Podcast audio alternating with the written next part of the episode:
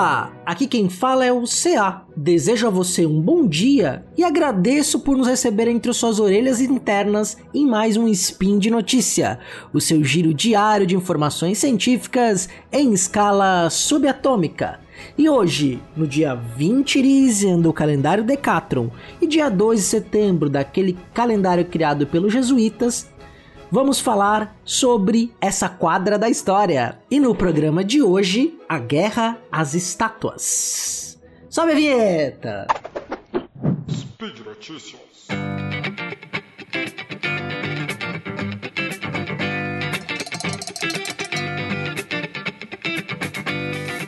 Tudo bem com vocês, pessoal? Estamos aqui novamente, né? Mais um spin, mais um giro. Depois aí de quase 50 giros, estamos aqui juntos novamente para falar um pouquinho de história. E o tema que eu trago hoje é baseado em um artigo, um ensaio publicado pelo historiador Marcos Napolitano, que é professor do Departamento de História da USP, sob, intitulado A Guerra às Estátuas e a Política Pública de Memória. Foi um ensaio publicado no jornal Nexo, o Nexo Jornal, na qual ele faz uma reflexão sobre a queima da estátua do Borba Gato né, e de como que essa esse ato, né, levou ainda mais um acerramento do debate sobre o que, que a gente faz com a memória violenta do passado contra grupos que foram dizimados, colocados em sua situação subalterna e escravizados. Porque tem um pouco disso também. E é um pouco disso que eu quero hoje, repetindo aí um pouco disso novamente. é, conversar com vocês. Eu não vou é, chegar a conclusão nenhuma nesse episódio. Eu vou apontar as reflexões que o professor Marcos Napolitano faz, porque esse é um debate que tem que ser mais alargado por um SciCast, um Fronteiras no Tempo, para a gente poder debater este, essa questão aí da memória, da história. Né? Então eu vou trazer o texto, um, as reflexões do professor Marcos Napolitano. Inclusive, no último Fronteiras no Tempo, tô fazendo um jabá aqui. É, o professor Marcos Napolitano participou falando sobre negacionismo e revisionismo histórico no século XXI. Vai ter link aí no post. É o episódio atual, então você pode aí no próprio feed do Portal Deviante ou buscar pelo Fronteiras no Tempo no seu agregador de podcast favorito ou no, vai lá no Portal Deviante, nós estamos na capa.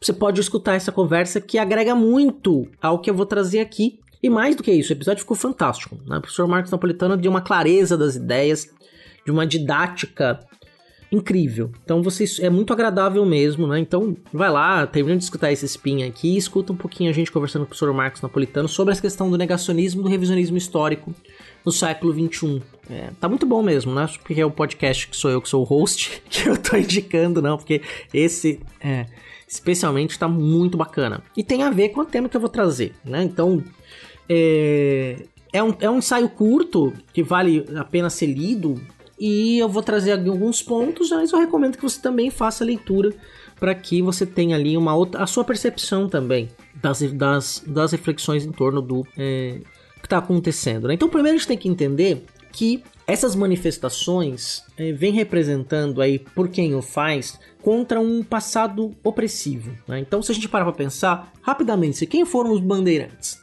Os bandeirantes atualmente são os heróis paulistas. Né? Aqui não é de São Paulo, por exemplo, às vezes não tem muito essa noção da construção histórica de uma memória paulista do passado que toma essas figuras coloniais como heróis paulistas. E mais do que isso, projeta-se os bandeirantes como heróis nacionais.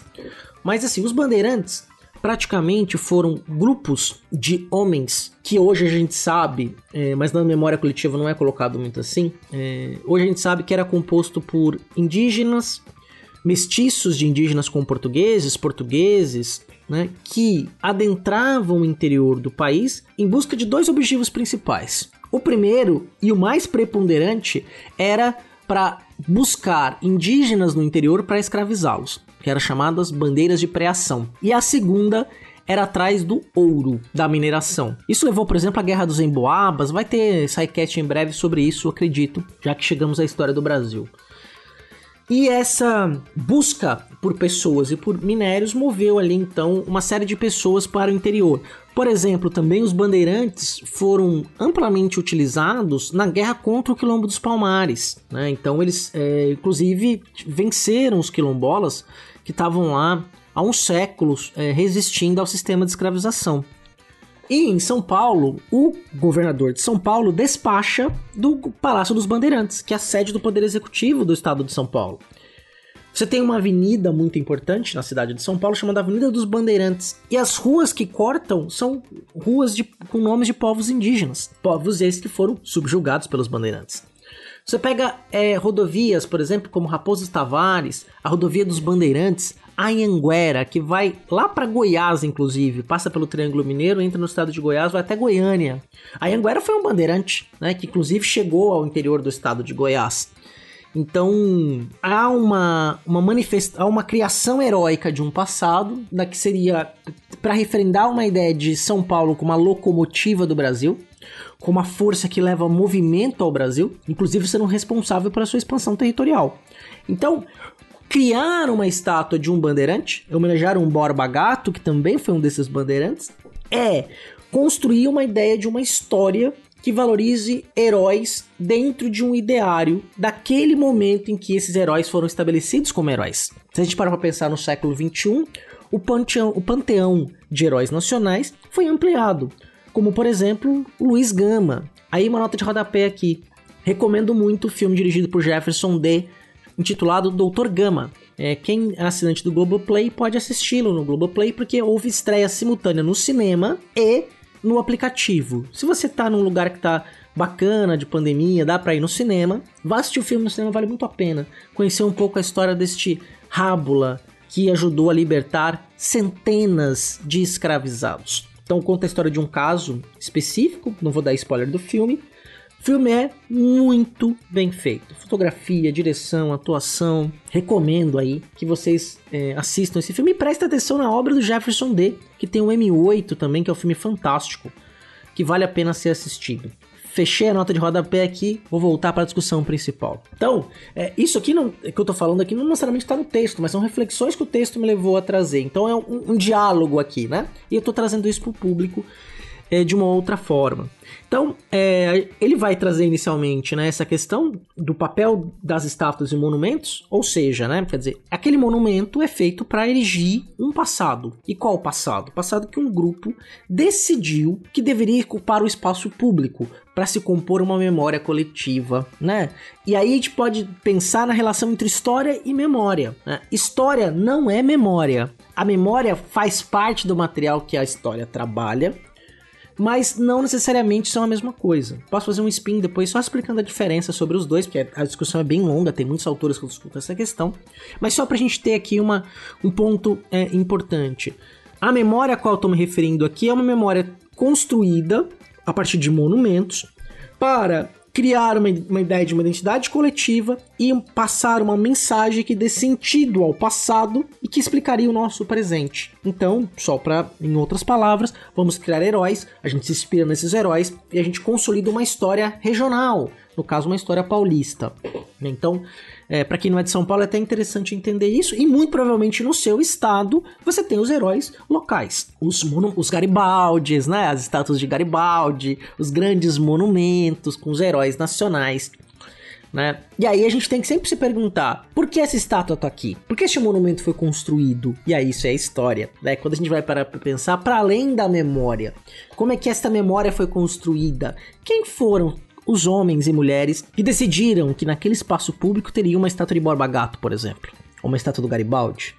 Quais foram as discussões em torno da construção dessa estátua? Quem construiu a estátua? Qual movimento artístico construiu essa estátua? Então são uma série de questões ali que são muito interessantes para a gente pensar. Para o Marx Napolitano, existem dois grupos de opinião predominantes em relação aos ataques que estão sendo realizados às estátuas né? especialmente aí a questão, no caso do Borba Gato. Né? Vale a pena lembrar que este movimento não é um movimento hum, puramente nacional, né? É, ou exclusivamente nacional, melhor dizendo. A gente viu isso acontecer na Inglaterra, nos Estados Unidos, numa série de movimentos que estão pensando se esse passado, essa memória erigida nacional, se ela não está, na verdade, apagando outras histórias, né? Porque elas foram construídas em cima de pressão, por exemplo, como o caso do Borba Gato, massacre de povos indígenas, genocídio, quer dizer, Como é que a gente vai pensar essa história? Que história a gente quer contar? Então, voltando, dois grupos de opinião. Então, primeiro que é, são movimentos sociais e grupos de esquerda que apoiam manifestações como a que aconteceu em torno da é, queima da estátua do Borba Gato, né? Então você vai ter uma defesa disso, que é seria um ataque contra um passado opressor. E o outro grupo de opinião é que condena é, a ação como um vandalismo inconsequente. Então você tem dois lados, a defesa e o ataque completo. São predominantes. Né? O Marcos Napolitano vai trazer uma, uma reflexão um pouco mais aprofundada. Né? Porque é importante pra gente é, a gente pensar, essa bad trip escrota que a gente está vivendo, ela polariza sem dar a complexidade da realidade. Né? A coisa não é só direita e esquerda, a coisa não é só fulaninho A e fulaninho B. Quer dizer, a realidade é muito mais complexa do que isso. Né? A gente vem tentando demonstrar aí no Fronteiras do Tempo esses anos todos, e no SciCast também, obviamente, mais ainda, de que a realidade, a, sociedade, a realidade social que a gente vive não é bicolor. É muito contrário, ela extrapola as cores da luz visível. tem o ultravioleta, tem o infravermelho, que está presente também na sociedade. Né? Então, são questões para a gente pensar. E pensar essas questões, discutir publicamente essas questões, faz parte de uma necessidade da gente rever as políticas públicas da memória. É isso que o Marx Napolitano está colocando. É que esses ataques, eles são um, um, um lembrete claro. A gente precisa rever essas políticas de memória. Políticas públicas de memória. Porque isso não envolve, por exemplo, apenas as estátuas, mas envolve nomes de ruas, por exemplo. Eu sou originário de uma cidade chamada Praia Grande, nasci lá. Né? É, a prefeitura mudou de lugar, mas durante 3, 4 décadas a prefeitura da cidade ficava na Avenida Costa e Silva. A Avenida Costa e Silva começa no cruzamento com a Avenida Marechal Malé. A Avenida Marechal Malé termina no. ou começa ou termina, né? No sentido que você está indo, no quartel de artilharia que fica em Praia Grande, que é para defender o Porto de Santos. O Marechal Malé, que atuou na Guerra do Paraguai, ele é o patrono da artilharia, né? Então, é, ali aquela avenida tem um princípio. A cidade se emancipou de São Vicente nos anos 60, no contexto da ditadura civil-militar, no contexto repressivo da ditadura civil-militar. Então passou a ser um município próprio. E a Avenida Costa e Silva, que começa nesse cruzamento com a Avenida Marechal Malé, termina na Avenida da Praia, que chama Presidente Castelo Branco. Ou seja, vias importantíssimas da cidade foram batizadas dentro de um contexto de exceção e ditadura, para homenagear os presidentes ditadores. Ou seja, tem uma memória que foi construída ali. E vamos debater: será que esta memória deve continuar sendo erigida? O que, a sociedade pensa dela? Será que vale a pena? Né? Então é pra gente pensar essas questões. Isso é pensar a política pública da memória. Nome de rua, monumento. Tô dizendo que está certo ou tá errado, tô explicando para você o contexto, como essas avenidas foram batizadas. Né? Em cidades democráticas, o passado e a memória estão abertos ao debate constante. Claro que o passado deve ser debatido também levando-se em conta, sobretudo, os estudos profissionais sobre o passado, que são dos historiadores profissionais. E nesse debate das políticas públicas da memória, nós, historiadores, temos um papel fundamental para pensar sobre elas. Né? E esse debate histórico, por exemplo, o Marx Napolitano aponta no texto sobre a questão. está presente em movimentos revolucionários liberais, como a Revolução Francesa, ou comunistas, como a Revolução Russa. Mesmo que quando você tinha um, um elemento de revolucionário que queria apagar um passado, houve debate e falou: opa, peraí, nós vamos frear isso? Imagina se na Revolução Francesa eles decidissem destruir o Louvre. Não, o que, que eles fizeram com o Louvre? Não, o Louvre vai se tornar um museu. Um museu para que todo mundo tenha acesso às artes que só a nobreza tinha. Para que seja acessada por todos. Vamos democratizar o acesso né? Então cria-se um museu. Logo depois, na sequência da Revolução Francesa, o Louvre é foi transformado em museu, né? E aí leva um outro ponto que o próprio Marcos Napolitano coloca. É, tá, beleza, vamos tirar a estátua do Borba daqui e vamos levar para o museu, vamos depositá-la no museu. Mas peraí, e toda a discussão em torno da museologia contemporânea? Será que o museu é só um depósito de coisas que a gente não quer mais? Ou um depósito de coisas velhas do passado? Né? Quem gosta de história é museu, quem gosta de passado é museu? Como diz o senso comum? Obviamente que não.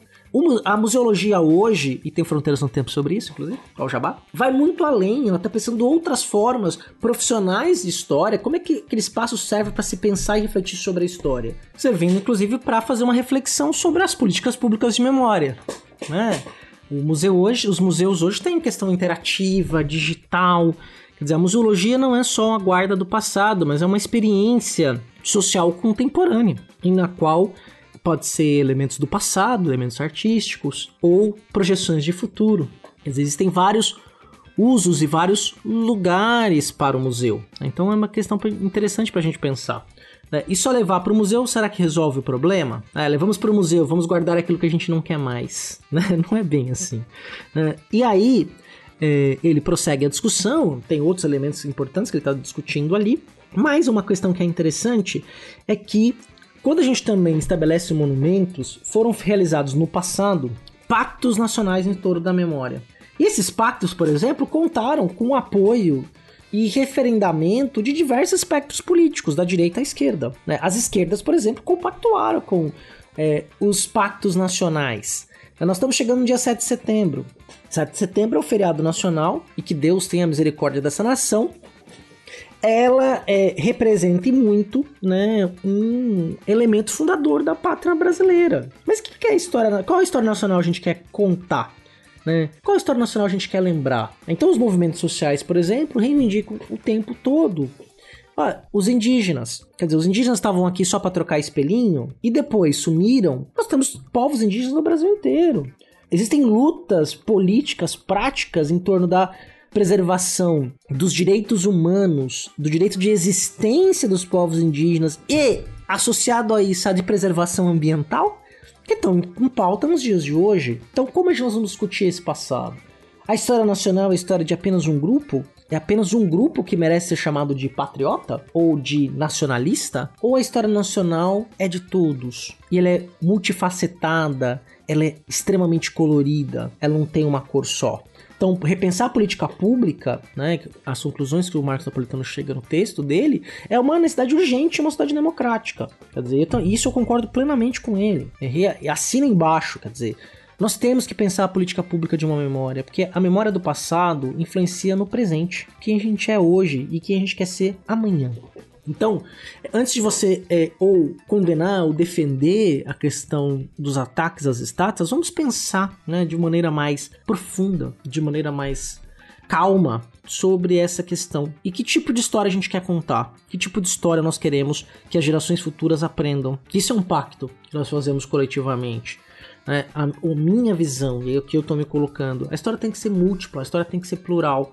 A história não pode apenas é, glorificar uma parcela específica da sociedade. Se a gente é, tem só heróis nacionais, homens, militares e brancos, Tiradentes, Duque de Caxias, Deodoro, Mari, Mariano, Floriano Peixoto, perdão, né? Quer dizer, e os negros que resistiram à escravização? Homens e mulheres negras que resistiram à escravização? E os indígenas, que têm uma cultura múltipla e línguas diversas, concepções de mundo, que têm o seu direito de existir. E os grupos minoritários, os grupos majoritários, e os cristãos católicos, os cristãos protestantes, evangélicos de diferentes denominações, os pobres, as elites intelectuais, as elites, as vanguardas artísticas, todas elas têm espaço nessa história e nós temos que pensar essa história de forma democrática. Então, é um pouco disso, né? Quer dizer, história não é balbúrdia, história não é invenção, história não é ideologia. História é história, pensada profissionalmente a partir de um diálogo com o nosso tempo. Então, eu já me estendi muito, já tá bem tarde, já. eu já fui além do que eu deveria ter ido, já tô aqui é, me alongando demais. Então por hoje é só. Eu agradeço muito por você ter ficado conosco, comigo, conosco aqui no Spin até aqui. E você sabe, né, que esse projeto ele só existe porque por causa das pessoas que nos apoiam, né? Então, se você tem condições, tem o desejo, apoie o patronato do SciCast. Pode ser no Patreon, no Padrim ou no PicPay. Então você pode ali é, nos apoiar de diversas maneiras. Então, seja padrinho e seja madrinha do SciCast. Faça parte desse time. Né? Ajude que a ciência continue cada vez mais divertida.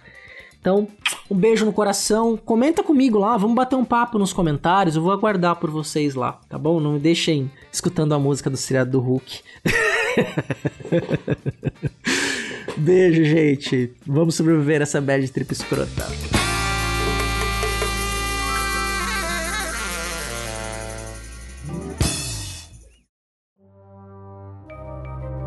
Este programa foi produzido por Mentes Deviantes.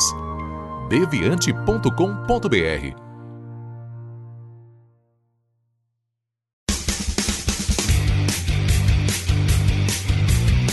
Cortes, edição de podcast.